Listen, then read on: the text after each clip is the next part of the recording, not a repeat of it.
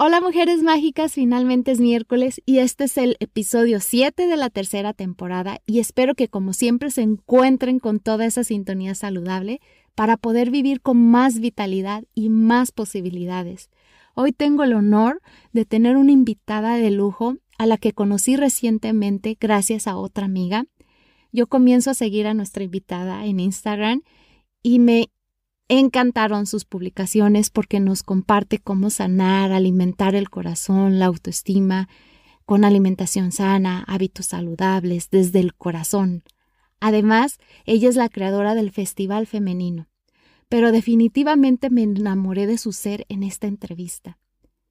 En estos momentos creo yo que el mundo necesita que vivamos de nuestro propósito superior, que finalmente hagamos esa conexión interna, que habitemos esa naturaleza salvaje nuevamente, que conectemos con nuestro ser divino más puro, que nos conectemos unas con otras, que compartamos y comunicamos esto a nuestro entorno y así lo transmitiremos a nuestras generaciones futuras.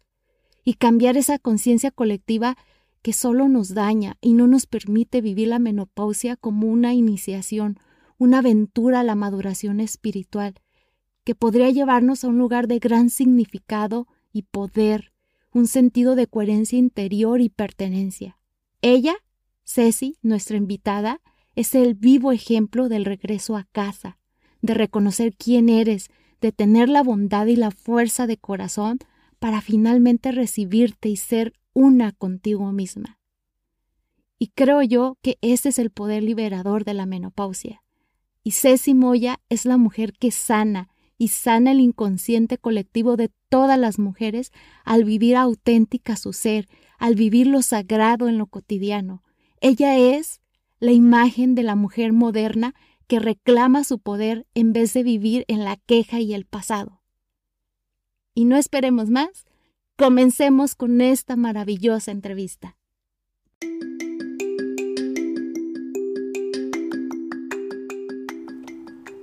Bienvenida al podcast Alquimia Hormonal. El propósito de Edu Santibáñez, la anfitriona, es contenerte y guiarte en cada etapa de tu vida para que la vivas con más poder y posibilidades. Alquimia Hormonal es ese espacio para encontrar las mejores herramientas para tu salud hormonal, emocional y espiritual. Es un lugar seguro donde entenderás cómo sanar tus desequilibrios hormonales, la importancia de la alimentación consciente y lo necesario de cuidar tu piso pélvico en todas las etapas de tu vida.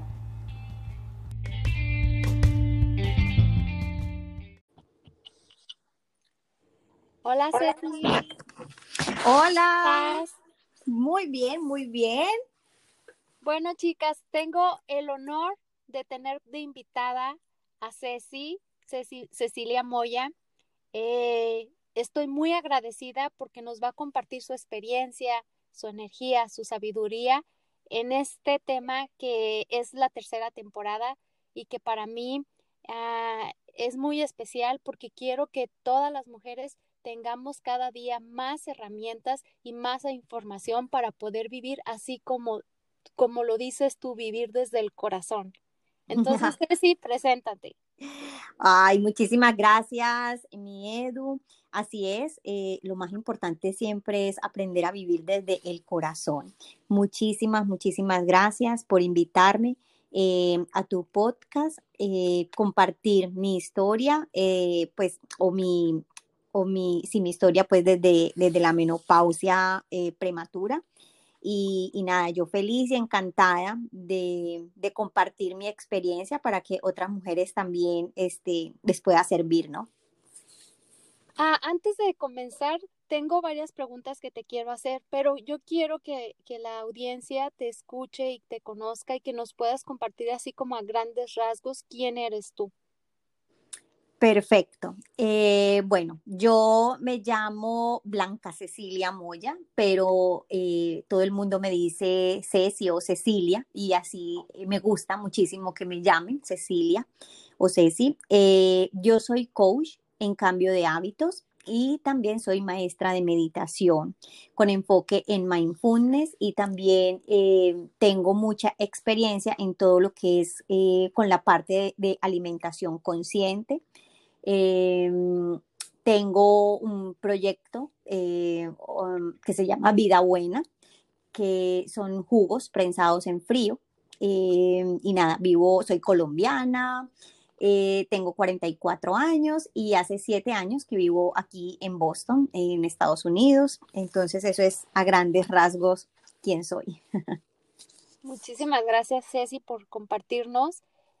Te voy a empezar con la entrevista porque quiero de verdad a exprimirte lo más posible, porque creo que este es un tema que no se habla tanto o que no se tiene muchos conocimientos al respecto, que es el, una menopausia. ¿Qué es la diferencia entre una menopausia precoz o prematura?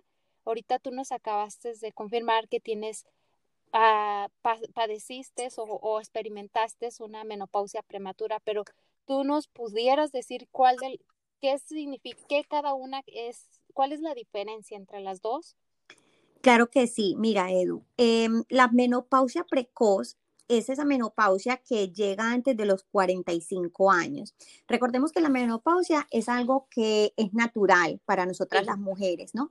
Y que generalmente está entre los, eh, lo normal, entre lo normal es después de los 45 años empezar a experimentar como ese ese proceso de cerrar el ciclo, ¿no? Del ciclo menstrual. Y va pues hasta los 50, 55 años aproximadamente. Eso es lo normal, eh, de los 45 a los 55. Pero em, la menopausia precoz es aquella que está antes de los, entre los 40 y 45 años y la menopausia prematura es la que está antes de los 40 años, ¿no? En mi caso personal, eh, yo fui diagnosticada con menopausia prematura porque yo empecé a cerrar mi ciclo menstrual eh, a los 36 años, 36, 37 años. O sea, yo a los 38 años, yo ya no menstruaba. Entonces, eh, me diagnosticaron con menopausia prematura. ¿Y, cuál fue la causa? Es bien interesante la causa. La causa fue exceso de estrés. Eh, a eso te iba a comentar, porque fíjate, entre la menopausia prematura y precoz, la diferencia es la edad, pero los síntomas o, lo que desencadena puede ser lo mismo. Puede ser, por ejemplo, que haya la persona sufrido un cáncer o un alto nivel de estrés, como fue en mi caso o bueno, en fin, cualquier otro, otro tipo de padecimiento médico que desencadene, pues, tener la menopausia, bien sea precoz o prematura. En mi caso, el diagnóstico fue eh, que tenía altos niveles de estrés y era tanto el estrés que, que yo, o sea, estaba eh, bajo tanto estrés que desató eh, esa, esa menopausia prematura, ¿no? Y, y Ceci, ah, ¿qué es, ¿cuáles fueron los síntomas que experimentaste? ¿Cómo lo viviste? ¿Estabas ya en esta conciencia porque nos acabaste de decir que eres coach de hábitos, maestra, meditación? Eh, tienes una alimentación basada en la conciencia, no en esto de, de las dietas.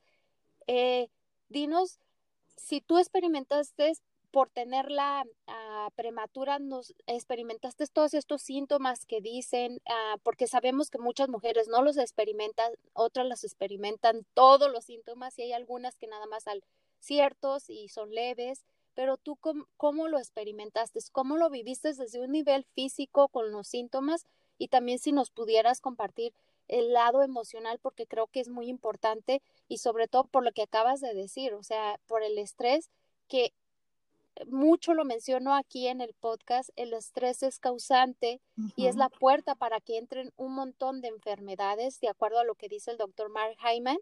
Eh, una vez que uno tiene los niveles de, de, estrés muy arriba y después terminan hacia abajo, eh, viene cualquier, ah, puede estar abierto a que entre cualquier ah, enfermedad y cuando estamos con este que estamos entrando a la menopausia y más a ti que te vino de una forma prematura por el mismo estrés, ¿cómo es que tú lo llevaste física y mentalmente y espiritualmente, porque todo este proceso, todo este cambio no nada más es el lado físico, sino todo este cambio emocional y también espiritual. Totalmente, Edu. Y lo que tú dices eh, es exactamente eh, cierto, ¿no? Es decir, en mi caso personal, siento que la menopausia prematura fue mi, mm, llegó a mi vida para abrirme a la conciencia. O sea, yo era una mujer que vivía inconscientemente, yo tenía muy malos hábitos de alimentación. Cuando yo experimenté la menopausia prematura, yo tenía sobrepeso. Yo pesaba alrededor en ese momento cuando me empezó la menopausia, eh, es decir, cuando empecé a, a, venirme el periodo irregular, a sentir los síntomas de la menopausia, yo estaba pensando en ese momento aproximadamente 175 libras y pues teniendo en cuenta que yo soy una mujer de estatura baja, mediana, yo mido 1,55, este, tenía sobrepeso, ¿no? Eh, y empecé, tenía muy malos hábitos y pues obviamente después de la menopausia, eh, cuando ya fui diagnosticada, subí más de peso, ¿no? Pero, pero siempre lo he dicho que la menopausia, la menopausia prematura ha sido una de mis grandes maestras. Vino para mostrarme muchísimas cosas. Em, mm, como te conté, fue diagnosticada por niveles altos de estrés. Yo, em, cuando empezó mi proceso de menopausia, eh, me remitieron inmediatamente, pues, mi ginecóloga para que me dieran un apoyo emocional, eh, porque, bueno, eh, claro, sabes, eh, para uno es difícil, para mí fue difícil en ese momento asimilar que ya no menstruaba, porque claro, ese es el, símbolo de nosotras las mujeres como de feminidad, de, de, no volver a crear, pues a pesar de que yo tengo dos hijos ya adultos y que hace muchísimos años me había operado para no tener más hijos, pues inconscientemente este, había como ese dolor de que ya no voy a menstruar, no soy lo suficientemente mujer porque ya no menstruo o ese tipo de cosas, ¿no? También eh, a raíz de que me vino la menopausia prematura, yo no me quedé con el simple hecho, bueno, mm, ya me, vino la menopausia y, ya, lo acepto y, y ya, y sigo para adelante. No, yo quise indagar el por qué, el por qué a mí me había eh, llegado la menopausia a los 37 años, qué enseñanzas traía, qué había detrás de, eso, ¿no?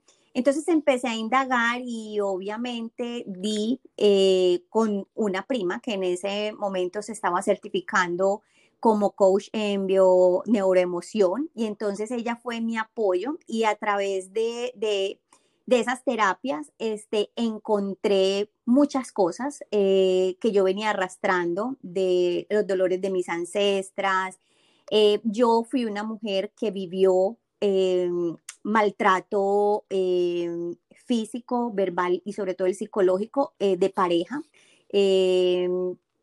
viví pues bastante traumatizada, por decirlo de alguna manera, y cuando, fíjate, a mí me vino la menopausia prematura justo, justo cuando me divorcié, cuando yo fui capaz de, porque tenía mucho miedo, pero cuando por fin fui capaz de dar ese gran paso a salir de esa relación tóxica de, maltrato, de violencia, cuando por fin fui capaz de salir de ahí, al año eh, inmediatamente empezó mi ausencia de la menstruación, ¿no? Empecé a experimentar eh, todo ese proceso y eh, entonces ahí fue cuando empecé a, a, lo que te decía anteriormente, a buscar respuestas. ¿Por qué? Porque a mí, ¿no? Entonces encontré a través de la biodescodificación o bioneuroemoción que habían muchas cosas en mi inconsciente. Eh, el, el, solo hecho de haber sido una mujer quizás maltratada, em, eh, era inconscientemente como el cierre a no querer a que los hombres me volvieran a maltratar, era como negarme a, ser mujer por todo lo que eh, traía y también a través de eso pues encontré muchas cargas que traemos, que, o que yo traía, de mis ancestras, tanto de mi abuela materna como mi abuela paterna, porque fueron dos mujeres también que sufrieron muchísimo. Y entonces toda esa carga, este, yo, yo la traía, ¿no? Entonces fue abrir como la caja de Pandora, como, como que, oh, ok, entonces empiezo a, a hilar cosas, a hacerme más consciente, ¿sí? y, a buscar respuestas de eso, porque muchas veces, Edu, lo que pasa es que nos dan un diagnóstico como el, como el mío, pero uno se queda con el, con el simple hecho de que, ah, bueno, sí, me sucedió esto y ya, pero no indagamos o no nos cuestionamos el por qué me pasó, para qué me pasó, qué tengo que sanar, qué tengo que aprender. Y por eso digo que ella, eh, mi menopausia ha sido mi, una de mis maestras más grandes. Y a partir de ahí, ya cuando definitivamente se cerró el ciclo, yo cuando cumplí los 40 años y había descubierto todo esto y ya yo era literalmente una mujer menopáusica, hubo una gran crisis existencial para mi vida y ahí fue cuando como que eh, yo digo, apagué la luz y la volví a encender porque fue como haber em, descubierto una nueva, una nueva mujer en mí, ¿no? Entonces, pero tuvo que pasar todo eso, tuve que vivir todo este proceso de la menopausia prematura para poder ver todas las cosas que yo necesitaba para poder aprender, ¿no? A lo que veo es prácticamente es que volviste a regresar a casa y lo tuviste que hacer desde la oscuridad, reconocer la, tu oscuridad y para poder volver a, salir a la luz. Justo hablaba en el otro episodio de que lo que acabaste de decir, eh, se nos ha dicho que la menopausia es un gran drama y que está cargado de achaques, de síntomas que nos desvalorizan por el hecho de que ya no tengamos menopausia, porque ya entonces ya no servimos. Eh, y toda esta transición, la, muchas mujeres em, se sienten perdidas, enojadas, rechazadas y como dices, muchas no, no se cuestionan, van a vivir en ese modo, en ese, en ese modo de estar como quejándose de todo, enojada, si no lo cuestionan, o a lo mejor como también lo dices, muchas simplemente van a ignorar, o otras le dan tanto el poder a, a, un profesional como pudiese ser su ginecólogo, su mm, médico, y saber y pensar que todo el poder lo tienen ellos y no nosotros, que también nos, sí, nos toca ir a, con el doctor a que nos diagnostiquen, pero todo lo después saliendo de esa de ese consultorio, nos toca a nosotros hacernos responsables. Eh, y a lo que todo lo que te oigo y a todo lo que platicas, porque dices que volviste prácticamente a nacer y a lo que veo es que naciste para darle la bienvenida a esta mujer que siempre has sido, pero que no te habías permitido ver y que eres una, una mujer cíclica con una vida cíclica y que estás en este despertar para llevar a más mujeres a, ser líderes de un futuro que debemos de dejar ya de todas estas creencias que más que nos nutran o que nos hagan crecer, nos limitan. Totalmente, eh, Edu, lo que dices eh, es muy cierto, ¿no? Em, es quitarnos todo eso, porque fíjate, yo después de mi mm, menopausia prematura encontré mi mejor versión. Y te voy a decir algo, después de que ahora que soy menopáusica, me siento más mujer, me veo mucho mejor, me siento mejor conmigo misma. Eh, hoy reconozco este, mi, que, aunque no menstruo, este, pero habito mi cuerpo, sé cuando puedo, eh, puedo decir, ay, estoy como ovulando o que estoy en esos días de que si tuviera la menstruación me siento como un poquito, como que quisiera más estar resguardada, me hago entender, porque fíjate, ahí fue esa apertura de conciencia. Cuando a mí me diagnosticaron la menopausia prematura, Inmediatamente mi ginecólogo lo que me dijo fue, hay que tomar hormonas, tienes que tomar antidepresivos, estrógenos, este, tienes sobrepeso, eh, ya, ya de, a partir de ahora, eh, lo primero que, que me dijo fue, tienes el 70% más de posibilidad que una mujer del común y del corriente de padecer osteoporosis, porque obviamente pues ya no tienes, eh, pues exactamente, estrógenos para, para poder este, llevar, eh, pues que tu hueso se fortalezca, en fin, me dio una cantidad de cosas. Y yo en ese momento pues acepté empezar a tomar antidepresivos, estrógenos, hormonas, porque pues yo me sentía mal, o sea, eh, mi estado emocional estaba mal, o sea, yo tenía una depresión bastante grande y acepté, ¿no? Pero ya eh, después de ya haber pasado como ese proceso, yo empecé a subir y a subir y a subir de peso al punto de llegar a 190 y algo de libras. Ya esa, en, en, ese momento, que fue cuando cumplí los 40 años, que como que como que dije, ya no más, eh, fui donde mi ginecóloga, ah, bueno, ella me hizo colocar eh, el dispositivo intrauterino, a pesar de que yo era, eh, que soy, me operé para no tener hijos hace muchísimos años, me lo pusieron. ¿Por ¿Cómo? ¿Por qué lo para, Por estrógenos, para que, para, para que em, no tener que estar tomando las pastillas sino que eso me ayudaba un poco a regular el, periodo, a llevar, pero me cansé de eso y solamente lo, tuve como seis meses o ocho meses y fui y le dije que no quería tomar más antidepresivos, que no quería tomar más hormonas, que quería que me retirara ese aparato de mi útero. Y, pero ¿por qué me insistió? Le dije, no, mm, voy, he decidido que voy a, a, tomar yo las riendas de esto sin medicina, sin nada, eh, y voy a transformar eh, mi forma de, de, comunicarme con la alimentación, mi forma de comunicarme conmigo misma y voy a transformar mi vida, ¿no? Ese día yo lloré muchísimo cuando salí del de, hospital, cuando me quitaron el dispositivo y en fin, Llegué a mi casa, boté toda la medicina y decidí hacer un cambio radical en mi vida, ¿no? Ya yo ahí ya sabía y había entendido un poco, había abierto un poco mi conciencia y ya sabía lo que eh, esta menopausia venía a mostrarme, ¿no? Y te voy a decir algo, nunca en mi vida yo me había sentido ni una mujer sexy, ni una mujer bonita. Yo tenía una autoestima bastante, bastante baja y decidí cambiar. Entonces ahí fue cuando empecé a cambiar mis hábitos de alimentación, a alimentarme más conscientemente, empecé a incorporar eh, los alimentos vivos y reales como vegetales, frutas, semillas, minimizar el consumo de carnes.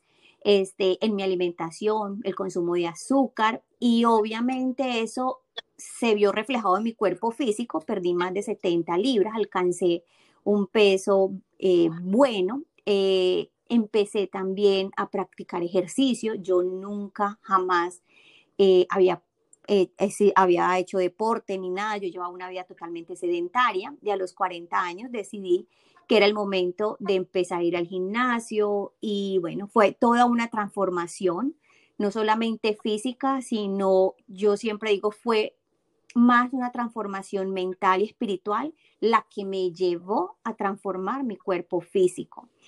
Y prácticamente hiciste alquimia. totalmente, cariño, totalmente.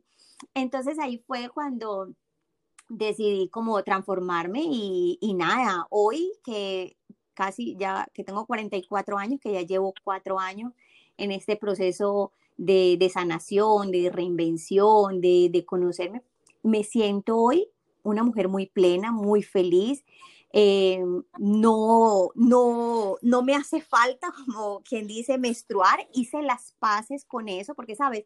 Uno vive en esa guerra de por qué a mí, no sé qué, y entonces uno le achaca todo lo malo que a uno le sucede a, a porque yo fui, este, ay, porque yo tuve la menopausia prematura, no sé qué, en fin, yo soy, yo voy a mis exámenes médicos eh, cada año y son excelentes. O sea, y yo no tomo medicina, o sea, yo no tomo ni pastillas de calcio. A mí el médico me dijo que tenía que tomar calcio de por vida. Unas, unas pastillas que son horribles, que yo no era capaz de tragarlas porque ya sabes, ¿no? El calcio a veces viene y yo no. Mi calcio es a través de consumir más que hojas verdes, espinacas, o sea, todo lo verde.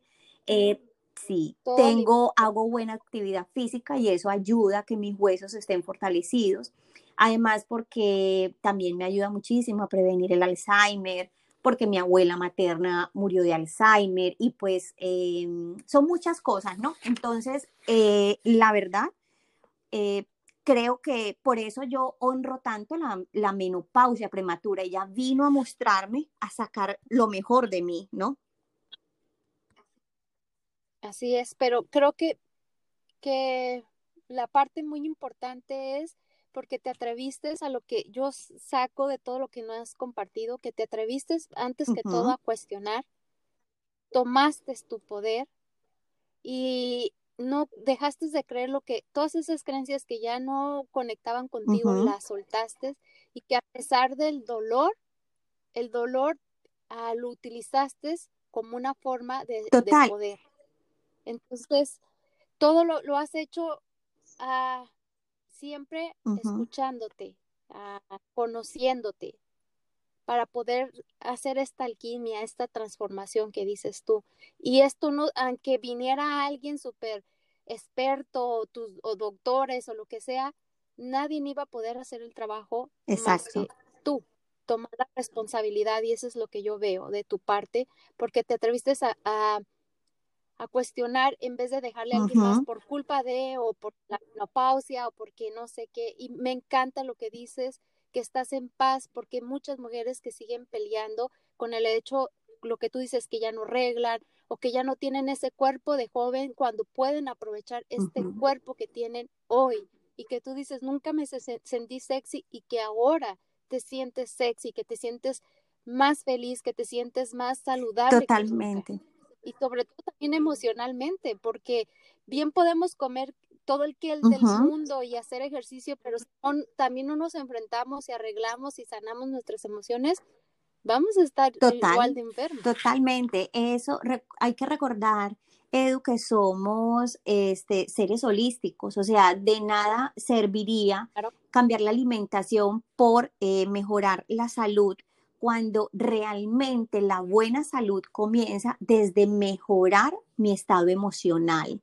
Si tú no arreglas, si tú puedes comerte todo el kel, toda la zanahoria, todas las lechugas que encuentras en el mundo, pero si tú no te comprometes, si tú no empiezas a cuestionar eh, tu salud emocional, si no empiezas a hacer un proceso de sanación, de soltar, no habrá forma de que tú realmente encuentres esa mejor versión de ti que estás buscando. En mi caso fue así. Yo tuve que hacer un proceso de sanación emocional. No solamente fue a través de, comer vegetales o de hacer ejercicio. Yo también me enfrenté a mi propia oscuridad. Yo traía un pasado, una historia muy difícil. Eh, mm, como te dije anteriormente, yo estuve en un matrimonio que fue muy difícil y, fueron los mejores. Yo decía, yo siempre decía que mis mejores años de vida se habían quedado ahí porque pues yo me casé a los 17 años y me divorcié a los 36. Entonces, como que en esa época, 16, 18 años de casado, 17 años de casada, que eran como que son los mejores años de vida, entre los 20, 25, 30 años, pues yo no fui una mujer feliz, ¿no? y viví en carne propia lo que es el maltrato em, eh, de familia, ¿no? Eh, la, violencia intrafamiliar, ¿no? Entonces, sanar, haber, haber, haber eh, trascendido eso y poner ese poder de resiliencia a, a sanar ese dolor, a perdonar, a decir, ok, esto me pasó, pero este es mi trampolín para transformarme. Entonces, el dolor siempre tiene tú las puedes usar de dos formas, lo que te sucede. O tú lo usas para que sea tu trampolín a la transformación o tú lo usas para quedarte todo el tiempo en el lugar de víctima. Y cuando, por ejemplo, a mí me pasó lo de la menopausia prematura, em, que como te digo fue diagnosticada por el alto estrés que tenía, yo, yo vivía con un miedo profundo, o sea, yo vivía en un, como en un delirio de persecución constante. Constantemente estabas en peligro y claro, yo viví mucho tu y yo viví muchos años, ajá, yo viví muchos años viviendo de esa manera, ¿no? Entonces, claro, a pesar de que ya me había separado, yo seguía viviendo bajo esa presión porque era lo único que yo sabía o que yo conocía como la mejor forma de vivir, ¿no? Era vivir bajo esa presión, ¿no? Entonces, claro, eso desató, a muchas personas le desata en cáncer, le desata en muchas enfermedades. A mí, por ejemplo, fue la menopausia prematura, esa ausencia de menstruación, pero como te digo, el, el cuestionar me llevó a encontrar el por qué a través de la biodescodificación, encontrar la, la razón real del por qué a mí me había pasado la menopausia prematura a los 37 años, justo exactamente un año después de divorciada, ¿no?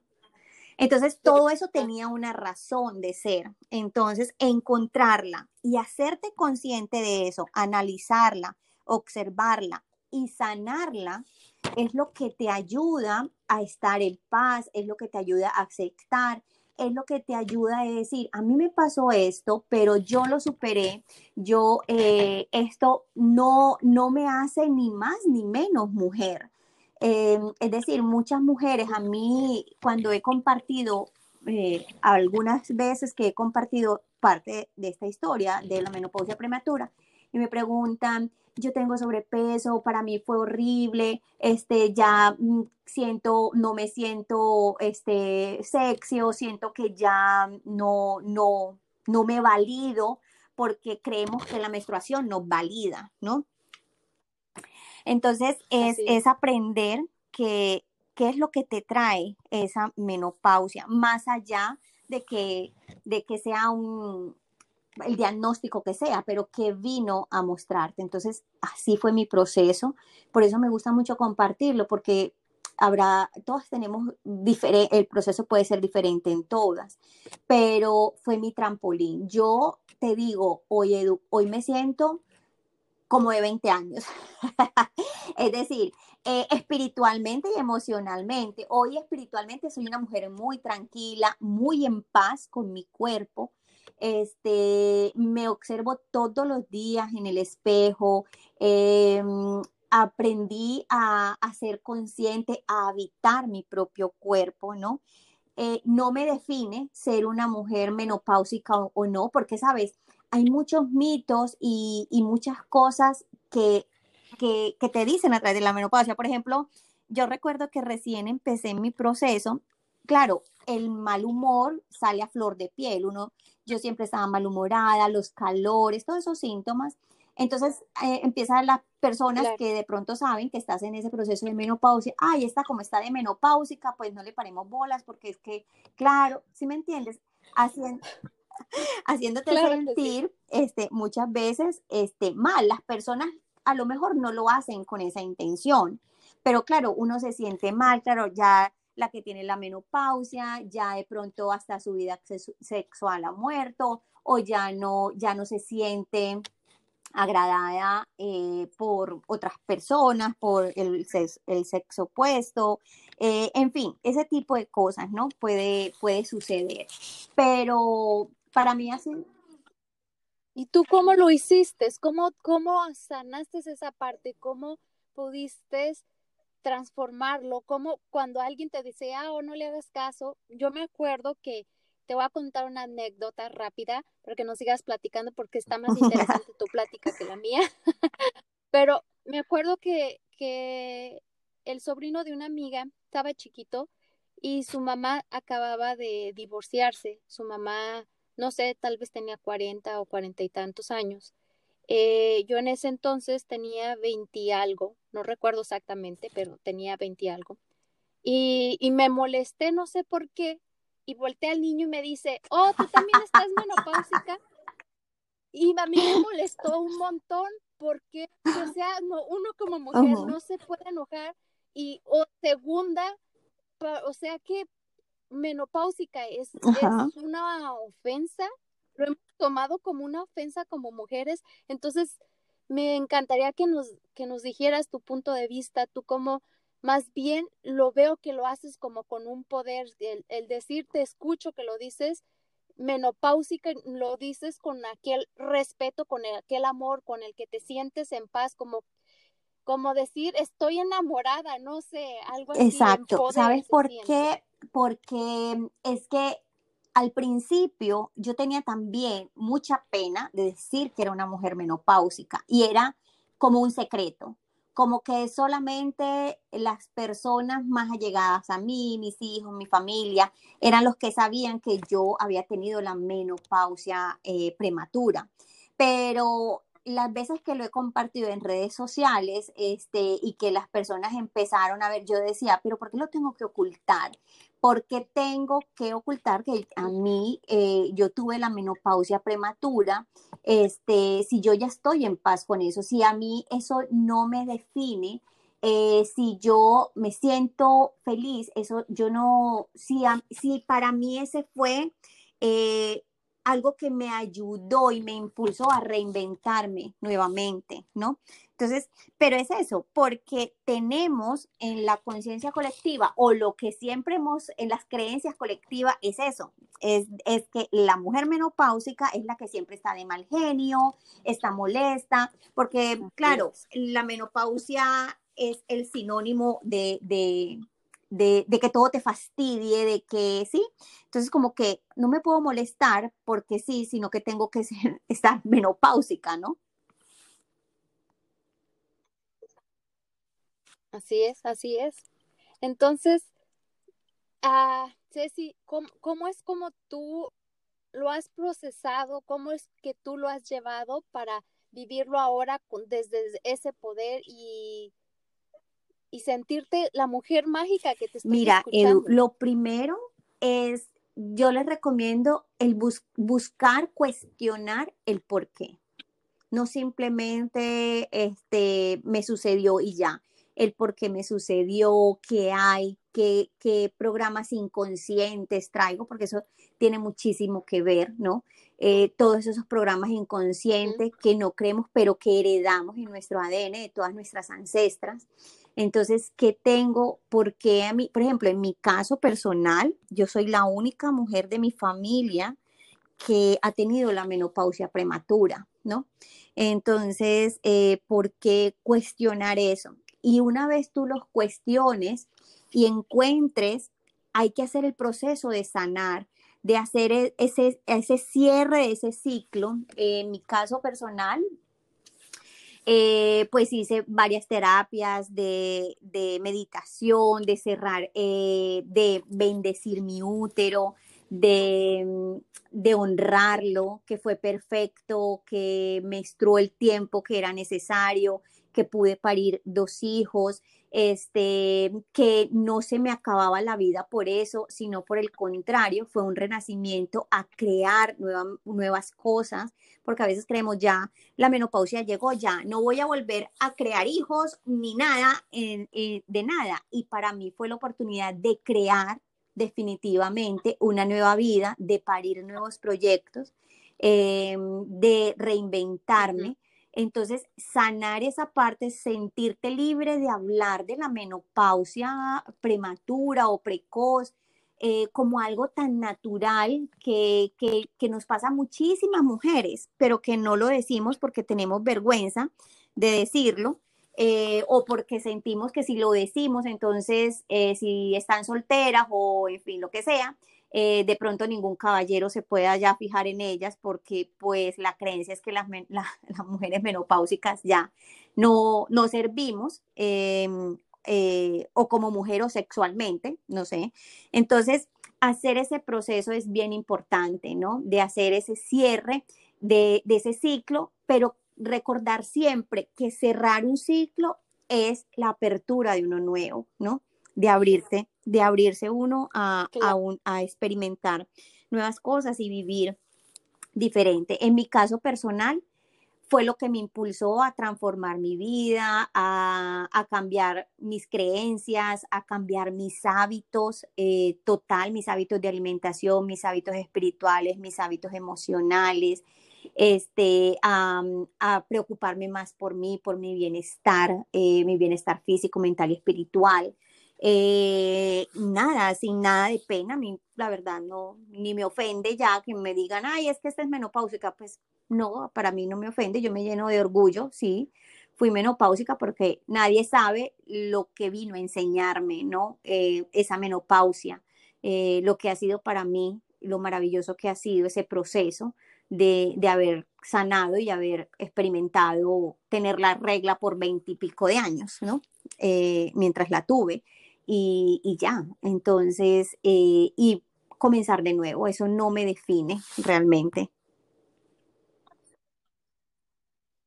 Ceci, también hablas mucho también sobre, bueno, escuché en ciertas ocasiones, dices, me siento sexy, de, de que también ah, se acaba la vida sexual. Para ti, ¿cómo fue eh, por haber tenido eh, la menopausia prematura tu vida sexual? Yo sé que, que dices que justo fue cuando te estabas divorciando, pero sí se, sentiste mucho de lo que dicen ah, cuando estás ya en este, en este proceso de que, como sabemos, bajan los estrógenos, al bajar los estrógenos hay más resequedad, al haber resequedad vaginal, pues hay dolor, eh, también no hay el mismo deseo. Eh, ¿Tú cómo lo experimentaste desde tu experiencia? Si nos pudieras compartir un poco y lo que tú bueno, mira, que se bien para ti. Yo cuando ya empecé a experimentar el, la menopausia prematura, pues la verdad no tenía pareja eh, en esa época. Y como te digo, yo traía un tema bastante delicado con todo el, con todo el tema de sanar la relación de pareja, pues porque lo que te digo, o sea, yo no quería tener pareja inconscientemente, eso me di cuenta fue ahora, pues hace cuatro años atrás, que inconscientemente yo, la menopausia también era el sinónimo de cerrarme a una vida sexual, ¿no? A una vida sexual plena, porque pues mi vida sexual no fue lo mejor, pues cuando vives en medio de una violencia, pues no, no es lo mejor, pero inconscientemente trajo eso y pues para serte honesta, eh, sí hubo resequedad vaginal, pero como yo no tenía pareja, yo no, no no estaba eh, activa sexualmente eh, en esa época, para mí este, fue, lo, lo, pude sobrellevar, ¿me entiendes? No, no puedo decir eh, cómo sería para una persona que, que viviera con alguien, que tuviera su pareja una pareja estable, no, porque yo aún sigo soltera, estoy en ese proceso todavía, vengo en, arrastrando ciertas cosas que tengo todavía por ahí pendientes por sanar, por mejorar, ¿no?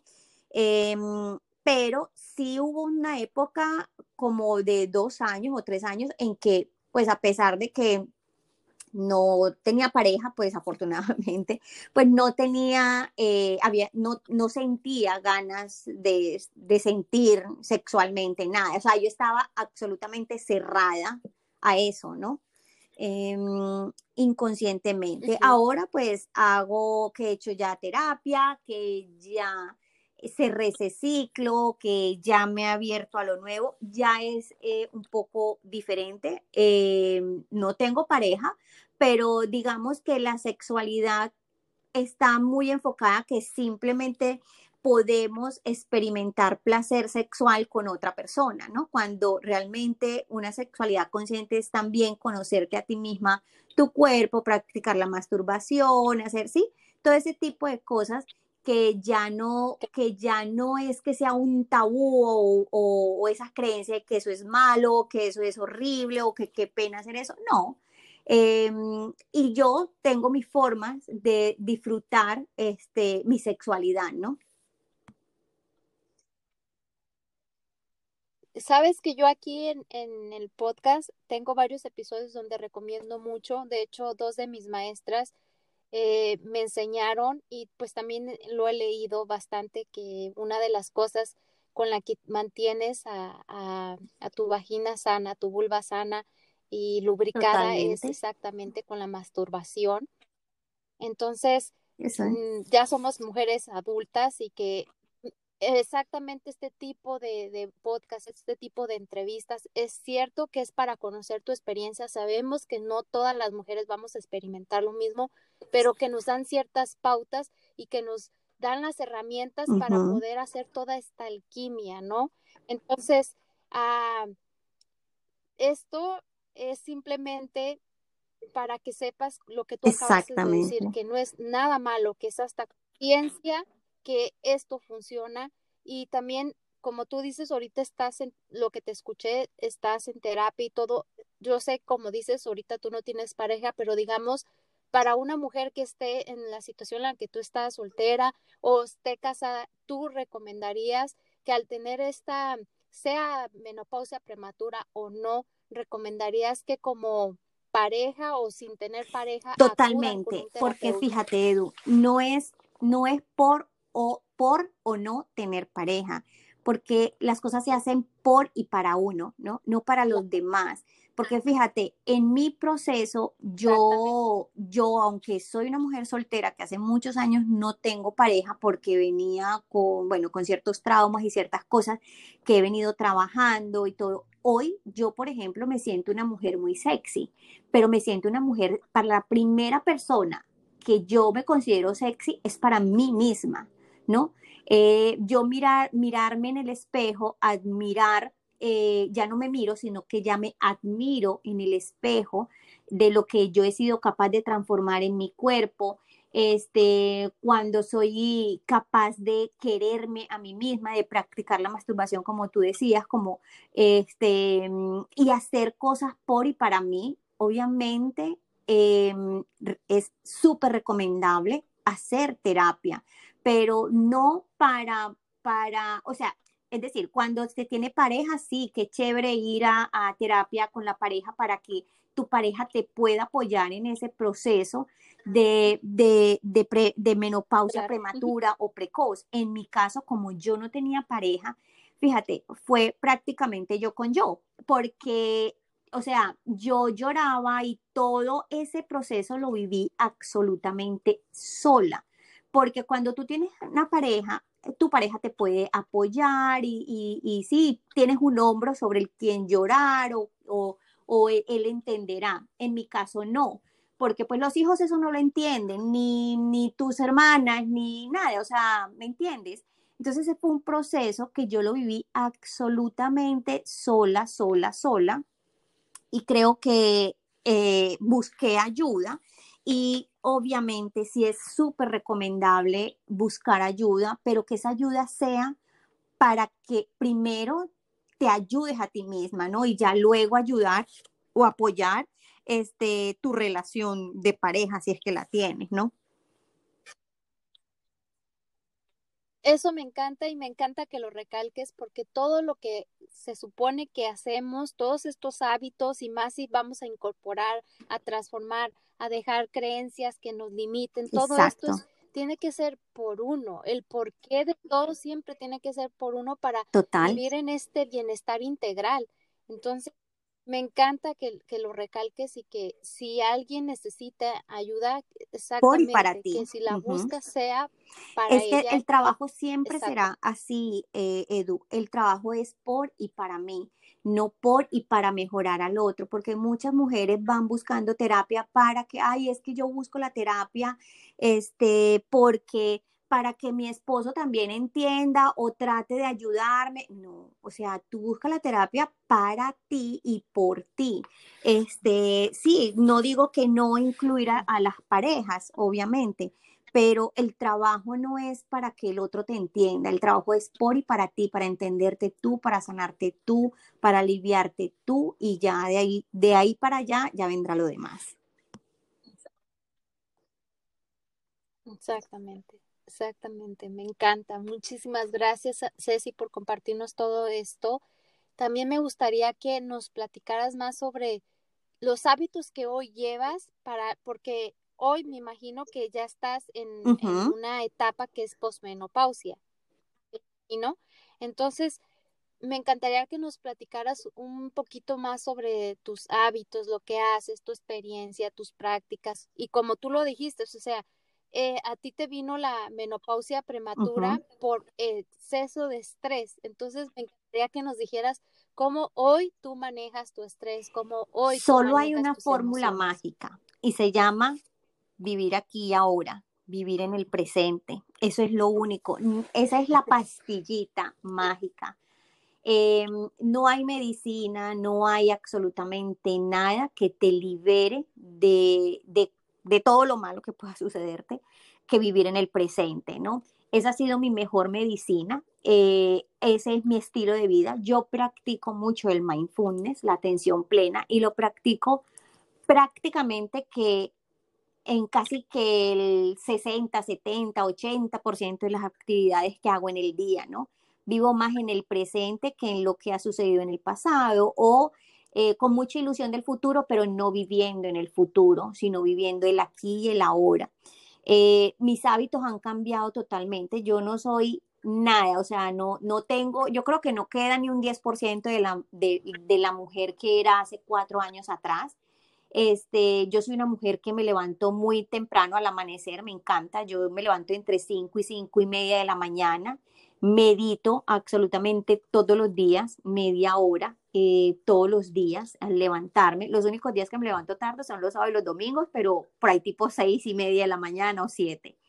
Eh, medito siempre, medito eh, al levantarme, es la mejor hora de meditar, de conectarme con mi divinidad, con orar, enciendo algunos días enciendo velas, incienso, otros días simplemente me quedo en la cama, este, meditando, en fin, ¿no?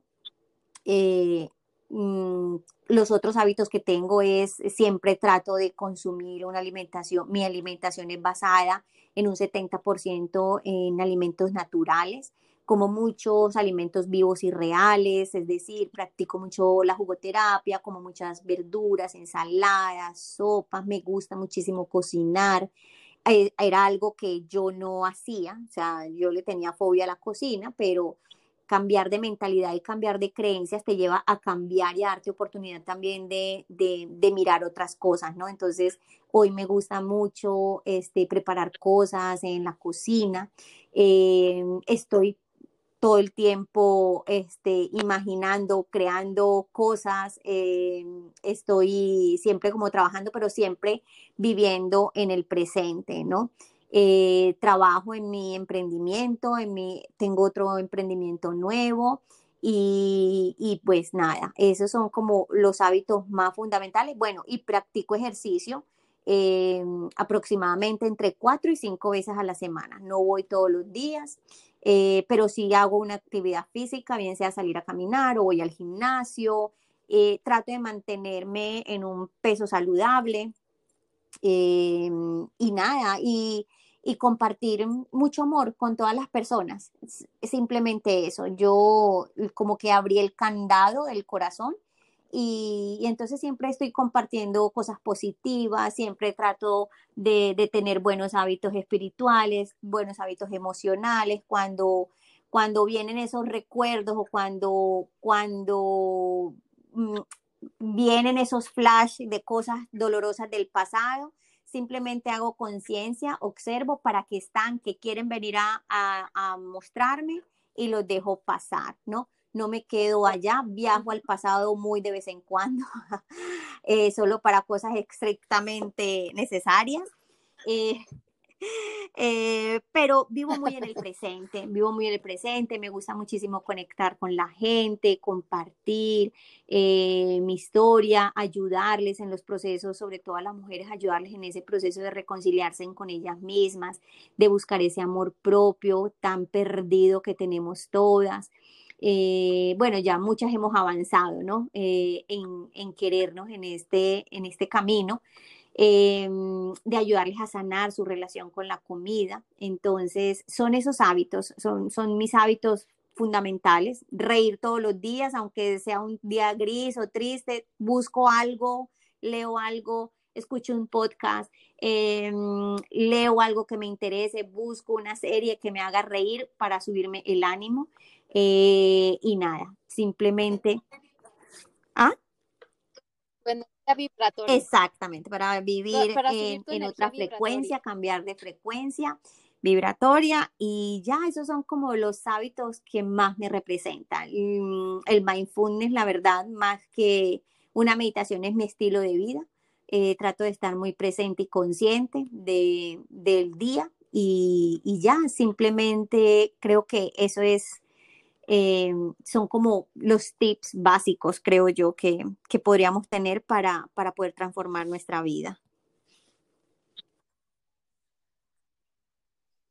Ah, me encantan cada uno de tus tips, de tus recomendaciones, pero si una, yo te escuché que te levantas muy temprano y haces muchísimas cosas que de verdad no nada más nutren tu cuerpo, sino tu mente y tu alma, tus emociones. Pero, ¿qué le dirías a una mujer si te dijera, ay, Ceci, pero yo no tengo todo el tiempo para hacer eso porque y te escucho que tú tienes ah, tus trabajos, estás, ah, estás con un nuevo proyecto, lo acabaste de decir, y tienes hijos, tienes una infinidad de cosas.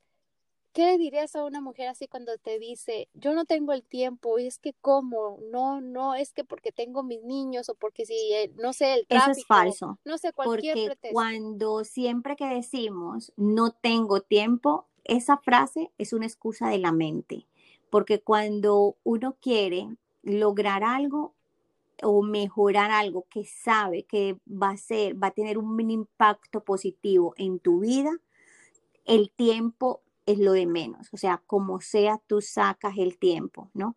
A mí muchas personas me dicen, ¿cómo haces para levantarte a las 5 de la mañana? Yo a las 7 de la mañana yo ya he meditado, yo ya he hecho ejercicio, yo ya he desayunado, ya he hecho algunas cosas, ya estoy lista, preparada, súper llena de energía para empezar el día y hago muchas cosas durante el día porque aparte de mi proyecto, yo trabajo, tengo un part-time, ¿no? Entonces, este, pero yo ya estoy activa, ¿no? Entonces, el, no tengo tiempo o es que siempre vas a poner una excusa, el no tengo tiempo, el que mi pareja, el que mis hijos, el que mi trabajo, el que todo, todo va a ser una excusa, pero todo es cuestión de querer. Cuando uno quiere, uno busca la manera y siempre la encuentra, siempre, siempre la va a encontrar. Todo es cuestión de querer. Yo siempre lo digo, yo también fui así. Eh, yo siempre decía, no tengo tiempo, es que el trabajo, es que no sé qué. Y es es vivir, vivimos en una fantasía del tiempo, pero mentiras que siempre, tiempo hay. Eh, lo que nos falta quizás es un poco de organización, es mm, tener objetivos más claros, qué es lo que tú realmente quieres. Realmente quieres una, si tú quieres una vida saludable, tienes que, lo más saludable es empezar tomarte el tiempo de tener tiempo, ¿no? Para hacer actividades saludables.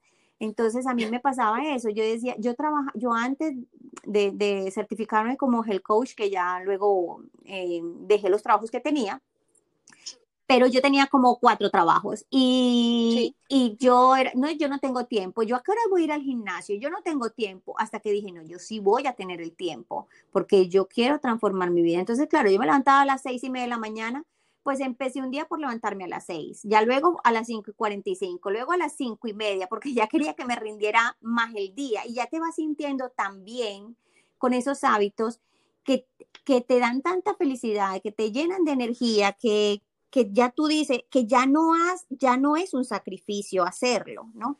Ya no, exactamente. Lo que te decía ahora, por ejemplo, los sábados y los domingos, que son mis días de relax, como ya estoy tan acostumbrada, todo es reprogramar tu mente. Y la primera reprogramación es sacar de tu mente la palabra no tengo tiempo o, la, o cualquier otra excusa que tengas, ¿no?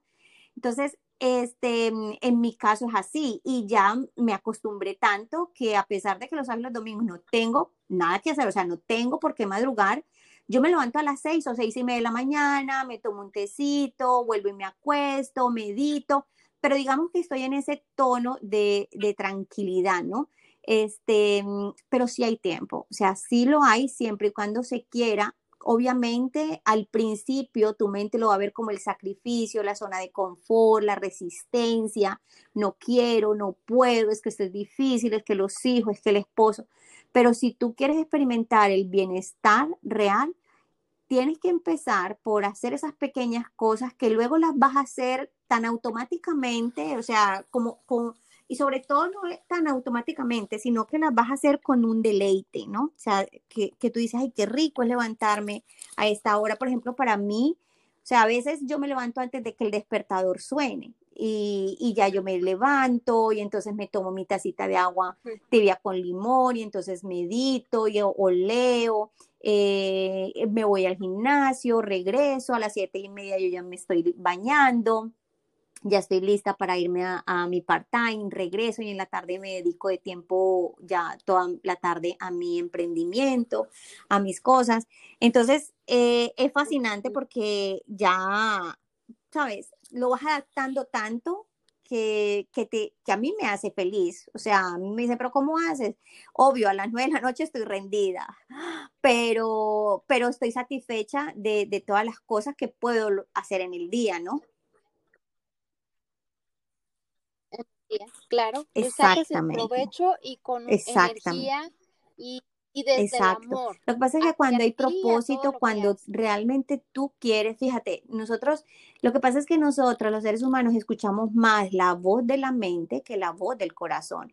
Entonces, eh, realmente el corazón siempre te está pidiendo hacer cosas nuevas, cosas para mejorar tu vida, pero la mente se niega, ¿no? Entonces, eh, cuando la mente se niega es cuando empiezas a buscar excusas, empiezas mm, la del tiempo, la de la esposa, la de los hijos, la del trabajo, la de tal, el, transporte, la de esto, lo de aquello, o sea, todo, ¿no? Entonces vas poniendo, vas poniendo, vas poniendo, pero si escuchas la voz del corazón, tu corazón siempre quiere estar bien, ¿no? Y va a buscar la forma, siempre vas a encontrarla, siempre, cuando, querer es poder. Así es. Así es, mi querida Ceci.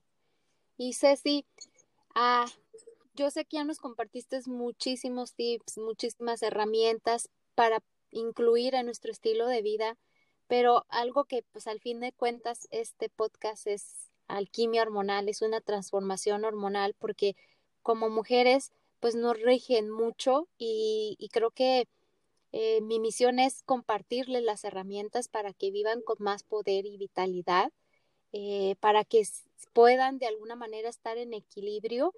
Y, me gustaría que me compartieras de todo tu estilo de vida, ah, ¿qué es ese esa hábito o, o, tal vez hasta un solo té o el meditar, no sé, que es este amigable, que ha sido lo más amigable. lo más amigable que yo he hecho para mis hormonas y mantenerlas bien bajo control que, y, mantenerme yo creo que sanamente es todos los días tomarme al final de la noche, o sea, cuando ya estoy en mi cama, en la noche, que hago como un repaso de lo que, de, de un inventario de mi día, tomarme un té todas las noches. Ese es, ese es un hábito, mira, mi favorito en el mundo mundial es tomarme una taza de agua tibia con jengibre y limón. Eso es, me encanta. Yo creo que esas son de las cosas que me mantienen realmente sana, saludable. A mí, pues, la verdad, no me da gripa, no, no, no, no, siento que no, que gozo de una buena salud. Este, y el té de jengibre con limón, ese es mi té favorito en el mundo mundial de, en las noches. A veces, claro, como todo aburre lo que es monótono, este, a veces le pongo un poquito de menta o a veces este, hago un tecito de hierbabuena. A mí me gusta mucho utilizar hojitas frescas, este, manzanilla, tés muy naturales. Siempre trato de, de consumir tés muy naturales.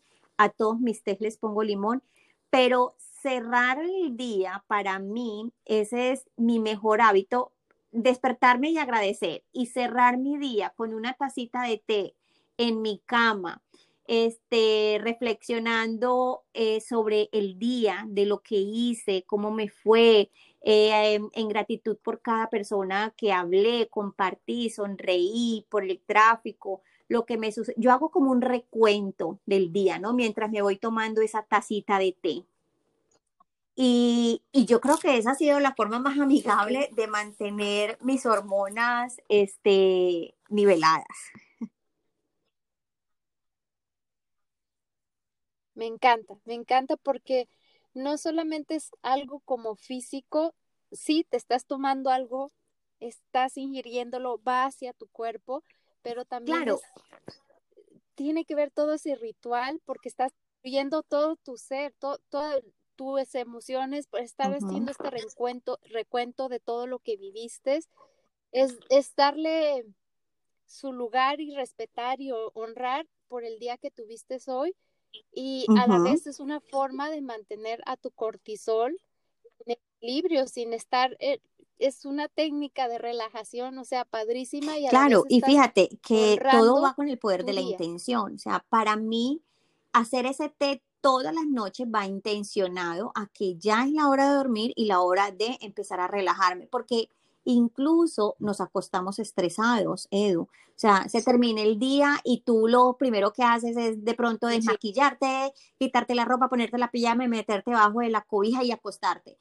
Para mí es sagrado hacer un recuento y tomarme esa taza de té todas las noches en mi cama, sentada, pensando, observando. Eso es, eh, es, mm, ¿cómo te lo pudiera decir? Un hábito que es maravilloso, ¿no? Porque incluso hasta desactivar el piloto automático antes de dormir es bien importante, ¿no? Entonces es un momento para reconectar contigo misma, de cómo estuvo tu día, hacer un recuento, este, y nada, a mí esas son de las cosas que no me puede hacer falta.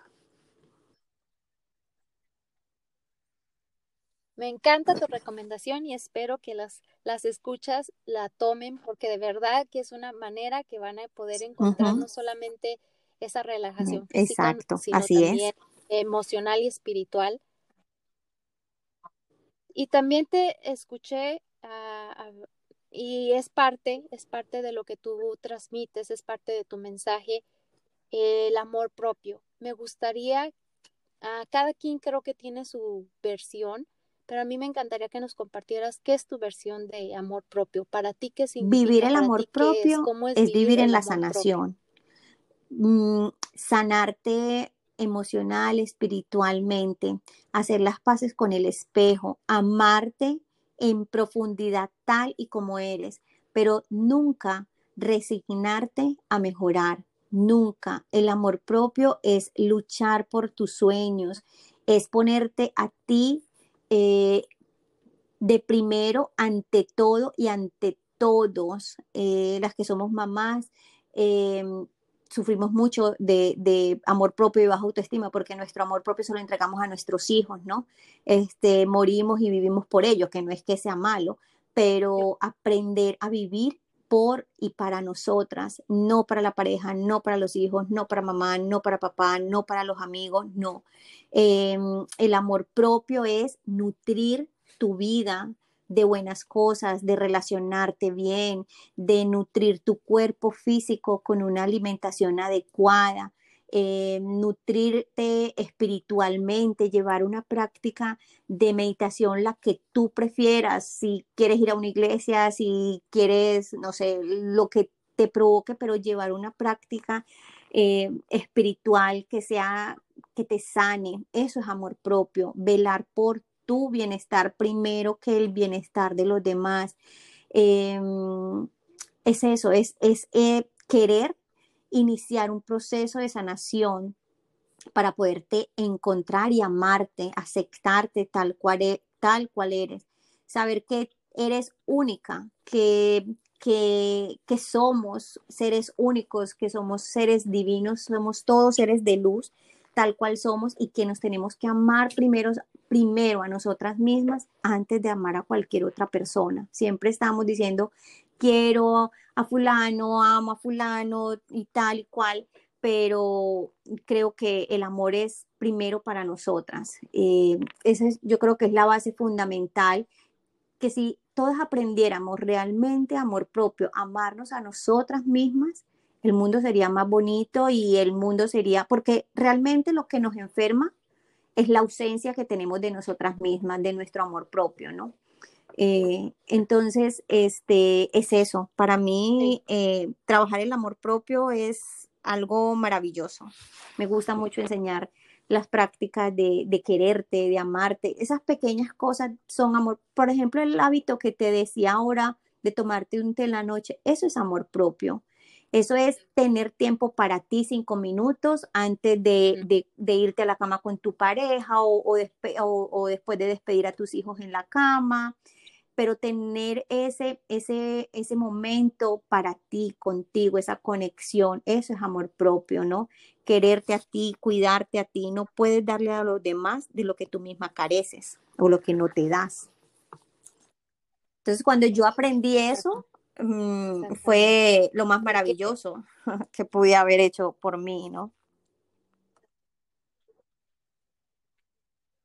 Así es, porque fíjate, como si eres mamá, ah, careces de ese amor propio y quieres que tus hijos se quieran, todo, y los hijos no aprenden de lo que de lo que mami Totalmente, dice. Totalmente, eso yo se lo digo muchísimo a las personas, a las mujeres cuando hago los talleres, que que siempre estamos buscando, siempre la aprobación de los demás porque no nos aprobamos a nosotras mismas.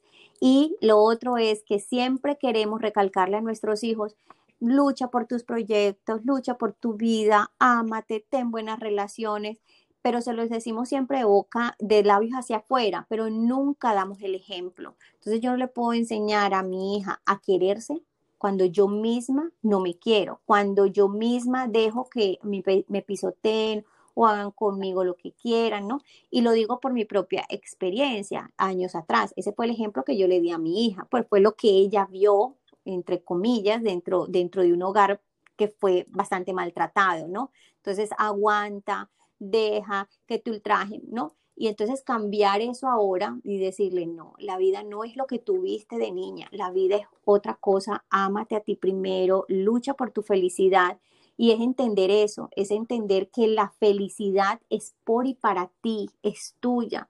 Nadie puede hacerte feliz. Tú permites que otra persona colabore en tu felicidad o apoye tu felicidad, pero nadie puede hacerte feliz si tú misma no te haces feliz a ti misma, ¿no? Me encanta, Ceci. Muchísimas gracias por compartirnos eso. De verdad que qué fortuna la mía el haberte conocido. Que pudieras ahorita podernos compartir toda tu experiencia, porque exactamente de eso se trata toda esta tercera temporada. Y también escribí un, un PDF para las mujeres para que tuvieran más herramientas de que se puede vivir de otra manera, de que debemos no debemos, pero que lo mejor manera para poder ser líderes para otras mujeres es viviendo de nuestro poder. Y me encantó algo que leíste, ah, algo que leíste, perdón, algo que escribiste el, el, otro día en Instagram y que me recordó mucho al final de este PDF que, que te digo que escribí ah, sobre la menopausia integral. Eh, yo puse un pedacito de, de una escritora que no voy a, voy a decir su nombre, pero no está bien pronunciado. se llama ella Jane Shinonda Bolen. No, no creo que se escriba así, pero se diga así, pero bueno. Su libro se llama Crying, Don't Whine. Eh, y ella dice, no te quejes, ten vitalidad, fomenta el crecimiento, confía en lo que sabes, en tus huesos, medita tu manera, sé feroz con lo que importa, elige el camino con corazón, habla la verdad con compasión, escucha tu cuerpo, improvisa, no te arrastres, ríe, saborea lo bueno de tu vida. Y días atrás yo veo que tú pones algo precioso que dice vivir desde el corazón. Significa confiar, vivir el presente, dejarse fluir por la vida, vivir desde el corazón es sentir gratitud por todo lo que tienes y todo lo que existe. Vivir desde el corazón es ver lo positivo siempre en todas las situaciones y en las personas. Vivir desde el corazón es reír en vez de quejarse. Vivir del corazón es sentir el amor infinito que eres. Cuando leo esto, ustedes son dos personas diferentes estoy segura que a lo mejor tú ni habías escuchado de, esta persona, pero el, estoy segura que esta persona habla con esas palabras porque aprendió a vivir desde esta sabiduría que emana y habita en nosotros y que cuando realmente escuchamos a nuestro corazón y lo que realmente importa y al leerte a ti, volvió otra vez a mí de que esto, este mensaje, todas estas personas que han pasado por esta uh, etapa de la vida y que la han hecho un poder en vez de sentirla como un dolor o como sentir que ya no, ya no valgo, ya, ya se acabó mi vida, todo lo contrario, nos están diciendo, ríe, deja de quejarte, porque fueron dos cosas que vi que, que estaban, y meditar, ahorita tú lo dijiste, medita tu manera y ella también, entonces la importancia de que se repiten este tipo de hábitos, de que lo que vale la pena es eso y no el estarnos enfocando en lo que nos han dicho que se supone que ya no somos, es porque no lo creímos y como tú dijiste, esto ya es una conciencia colectiva que ya no debemos, bueno, no, no debería, no me gusta decir deber, pero bueno, la palabra deberíamos, um, no deberíamos. El cambio sería diferente, el de sentirnos diferentes. Entonces, me encantó esto de que de verdad vives desde el corazón, hablas desde el corazón, desde un corazón que se atrevió a cuestionarse, de un corazón que atrevió a observarse, observarse, de un corazón que se atrevió a ser responsable de todo, de su vida, desde lo oscuro y la, y la luz. un, vives desde el corazón, siendo auténtica, vives desde el corazón, amando la mujer que eres y aceptando la mujer que, que quieres ser, pero como tú dijiste, no por eso quiere decir que aquí me estanqué, no, seguir creciendo. Entonces, en todo momento, invitas a, una, a las mujeres a que vivamos desde nuestra verdadera esencia, de que vivamos, que seamos auténticas, que vivamos desde nuestro poder. Y me encantó de que eso es lo importante.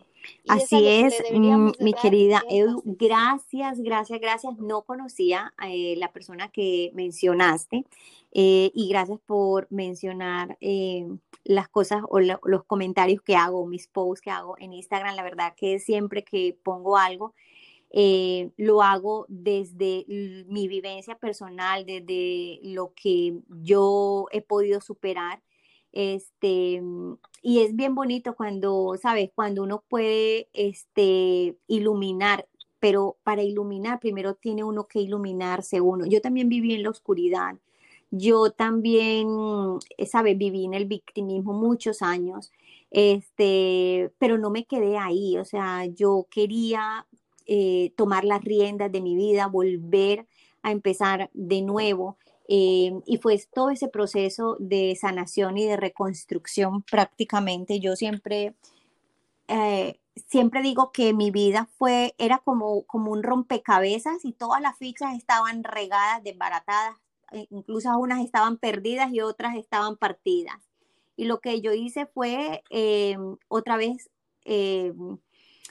como armarme, ¿no? Entonces, eh, y cuando yo puedo compartir esas cosas que, son realmente desde mi corazón, eh, me encanta que las personas puedan conectar con eso, que las mujeres, que eso sea un, un, un punto de motivación para que otras mujeres digan, sí, sí, yo puedo, yo puedo superar esto, yo puedo este, arriesgarme a vivir una vida diferente, yo sí tengo una mejor versión, voy a ir por eso que tanto quiero, este, y empoderarse de su vida, ser la dueña absoluta de su vida, mm, alejarnos de, lo, de, los mm, estereotipos o prototipos o lo que la sociedad nos quiera imponer, no, medita tu manera, eso es, eso es así, no hay una forma específica de, meditar, es como tú te sientas, si tú quieres hablar con Dios, si tú quieres caminar, si tú quieres leer, si tú quieres escuchar un podcast, este, busca mejores formas de vivir. Sí existen mejores formas de vivir. Yo la encontré, yo la vivo hoy. Hoy vivo de una mejor forma, de una vida total totalmente diferente, inimaginable, o que alguna vez la imaginé, pero que yo creía incluso no merecerla, ¿no? Este, y por eso yo digo que sí, que sí se puede, que sí es posible, pero todo es posible siempre y cuando te atrevas o se atrevan las mujeres a hacer un proceso de sanación. Sin un proceso de sanación, de reconocer sus heridas, de, de, de observarlas, este, no, va, no va a poder eh, llegar a, un proceso o, abrir eh, o encontrar esa luz que, que habita en cada uno de nosotros, porque todos tenemos luz, absolutamente todos, todos, porque todos somos seres espirituales, solo que algunas personas no han encendido esa lamparita, pero todos lo somos, entonces sí existen mejores formas de vivir, sí existe eh, eh, esa luz eh, que habita dentro de nosotros y abrirse a, lo nuevo, a la divinidad, es lo más bonito y maravilloso. A mí lo que me sucedió o lo que me ha sucedido ha sido tan bonito en mi vida que hoy honro honestamente todo mi pasado, o sea, eh, todo lo que viví, lo honro, o sea, tuve que vivir eso para poder experimentar el dolor de lo que hoy, de mi reinvención, ¿no? Sin eso no hubiese podido eh, contar la historia que estoy contando ahora. Entonces, eh, es esa parte, ¿no? Que, que es bien importante, sanar, siempre sanar.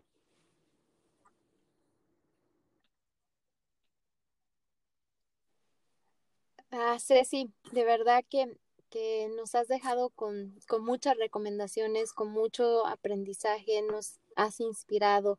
Definitivamente tú eres una mujer líder que es exactamente que a lo que invito que esta la menopausia sea exactamente un momento en el que te transformes, en el que ah, tomes todo ese poder, toda esa vida que has vivido y la y la y la, y la sepas vivir al máximo, pero que la menopausia sea la clave para este despertar, para las mujeres líderes que necesita el futuro y que nosotros seamos un ejemplo para, para todas las demás mujeres. Entonces, tú eres de verdad el, eh, eres la, la ¿cómo, se, ¿cómo te lo puedo decir? Eres la imagen. Ay, muchas gracias. Eso eres, tú eres una mujer líder por todas tus experiencias que has vivido y que y tomaste responsabilidad y conciencia de ello y, y, vives a la divinidad en lo cotidiano, porque el solo hecho de este hábito que nos acabaste de, decir, qué es lo que haces, tu ritual que haces todas las noches, es, es eso, no es como estar iluminada, levantada o, como Buda o algo así, es exactamente eso, el poder apreciar todo, hasta esa pequeña cosita que estoy segura que es lo, como tú dijiste, no solamente nutre tus hormonas y que claro que ha de ser un hábito que ayuda a, a, a, este, a bajar el estrés, pero es, es una forma de estar en, con tu divinidad, de hacerle. Eh, así es, absolutamente, así es, miedo. Eh, invito a todas las mujeres, de verdad, este que se motiven, no solamente que escuchen este podcast porque se sientan identificadas con la menopausia eh, prematura, sino que, que, adopten buenos hábitos de vida saludable, que, que aprendan esas pequeñas cositas que, Solo, solo necesitamos pequeños pasitos para hacer grandes cambios en nuestra vida. El simple hecho de tomarte una tacita de té, el simple hecho de respirar, de hacer tres respiraciones conscientes eh, en la mañana cuando te levantas, el simple hecho de sentirte, abrir los ojos y sentir genuinamente, genuinamente desde el fondo de tu alma y de tu corazón una gratitud inmensa por estar viva, por, por, por estar, eh, darte el permiso de, de, vivir un día más. ¿Cuántas personas abren los ojos en la mañana y el primer pensamiento es, no tengo dinero, no tengo esto, tengo este problema, tengo aquello, tengo...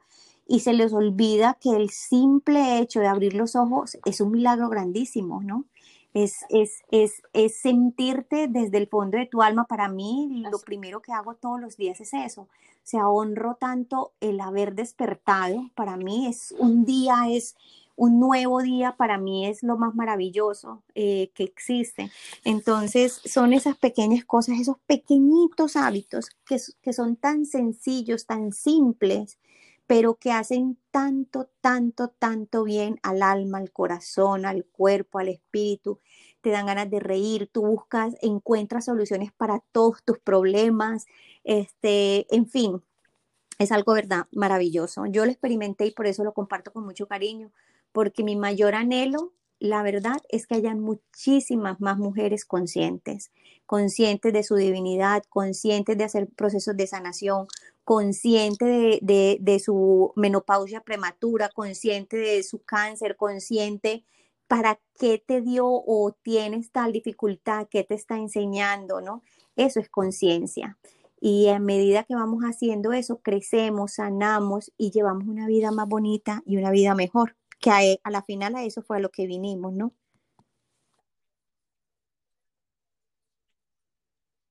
Así es. Tienes toda la razón, mi querida Ceci. Muchísimas gracias. Muchas gracias por compartir tu energía, por por ser luz eh, para muchísimas mujeres y como tú lo dijiste, no solamente para las mujeres que están en esta transición de la menopausia o menopausia prematura, sino a todas las mujeres que lleguen a escuchar este episodio de que no necesitamos llegar a la menopausia para hacer todos estos cambios, sino los podemos hacer mucho antes para evitar, por supuesto, síntomas físicos, pero también para poder vivir más auténticas, para poder vivir eh, una mejor versión de nosotras, para poder eh, de verdad estar alineadas a lo que realmente somos y, desde el amor y hacerlo por amor y para nosotras. Que al final, claro que eso repercute en todos los demás. Nunca puedes dar de lo que no tienes, nunca, nunca, nunca. Primero tienes que llenarte de ti, ser abundante, ser abundante en amor y de eso mismo vas a entregar y de lo mismo vas a recibir. Es que el amor es lo único verdadero que existe en el mundo. No hay otra cosa que, que sane más o que te traiga más felicidad que el amor.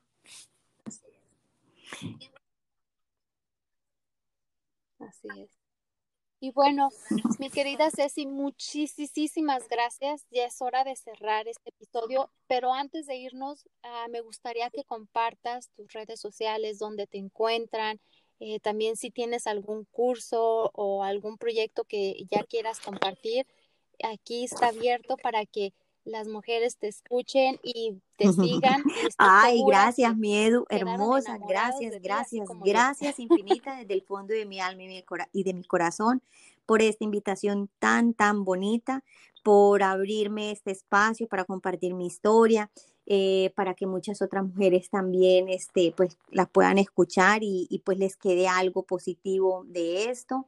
De verdad que muchísimas gracias, felicitaciones por este podcast tan bonito también por, mm, por eh, tu propósito de vida, que está muy lindo, muy alineado también eh, con lo que yo trabajo. Eh, de verdad que muchísimas, muchísimas gracias. El honor es para mí, de verdad, que me hayas invitado. y bueno, yo figuro en mis redes sociales como Cecilia Mente. Eh, ahí comparto mucho el tema de la espiritualidad o de alimentación consciente. Tengo ahora un proyecto nuevo que se llama Vida Buena, que mm, es un proyecto que tengo con, con mis hijos, eh, donde estamos fabricando jugos y bueno, también tenemos, estamos abriendo eh, el Instagram, no hemos empezado a hacer publicaciones hasta el día de hoy, pero ya está abierto y por ahí vamos a compartir también cosas de bienestar, sobre todo en el tema de la alimentación. Y em, bueno, tengo mi página web que es www.ceciliamente.com. Eh, y por ahora no estoy haciendo talleres. El último que hice, este, lo hice con una gran amiga eh, que se llama justamente Abriendo el Corazón. Mm, no tenemos una nueva fecha para volverlo a abrir, pero lo que sí tengo, y es una primicia que voy a dejar aquí, es que vamos a hacer el relanzamiento del Festival Femenino. Yo soy la creadora del Festival Femenino eh, que hicimos este año, donde reunía 27 coach en diferentes áreas del crecimiento y desarrollo personal. Y eh, justo lo lanzamos y sucedió todo lo que, lo de la pandemia. Entonces, bueno, ya sabes, no, digamos que, que hubo ahí como, como que se nos, se, nos bloqueó un poquito todo lo que veníamos trabajando. Pero bueno, eh, vamos a hacer el relanzamiento del Festival Femenino ahora eh, en noviembre. Ya les diremos las fechas para que puedan acceder completamente gratis eh, a las eh, conferencias que sé que les va a ayudar a muchísimas mujeres. Hablamos de todo ahí. Hablamos de la sexualidad consciente, de alimentación consciente, de espiritualidad, este, de amor propio, de emprendimiento, de empoderamiento, en fin, todo lo que las mujeres necesitamos saber para vivir una vida eh, más plena y consciente. Y estamos en pleno relanzamiento, estamos diseñando el relanzamiento entonces, por eso no tengo los otros cursos eh, abiertos por ahora. Eh, y pues porque por ahora también le estoy poniendo mucho empeño a Vida Buena, que es el nuevo proyecto.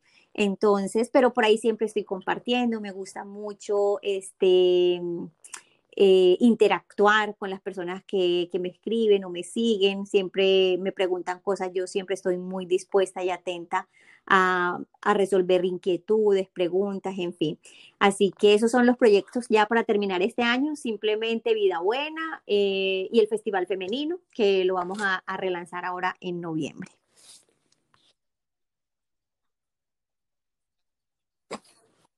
Entonces, me parece perfecto. De todas maneras, voy a poner eh, todo lo que nos compartiste en las notas del programa.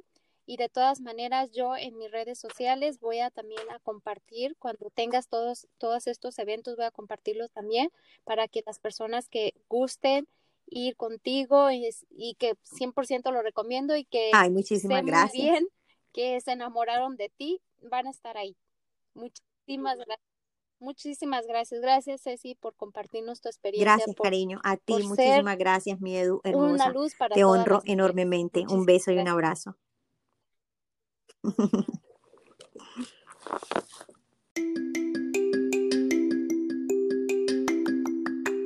Únete a la comunidad de Edu Santibáñez para que recibas contenido exclusivo. Visita www.edusantibanes.com barra suscríbete y no te olvides de ser parte de sus redes sociales en Instagram, Facebook y Spotify como Alquimia Hormonal.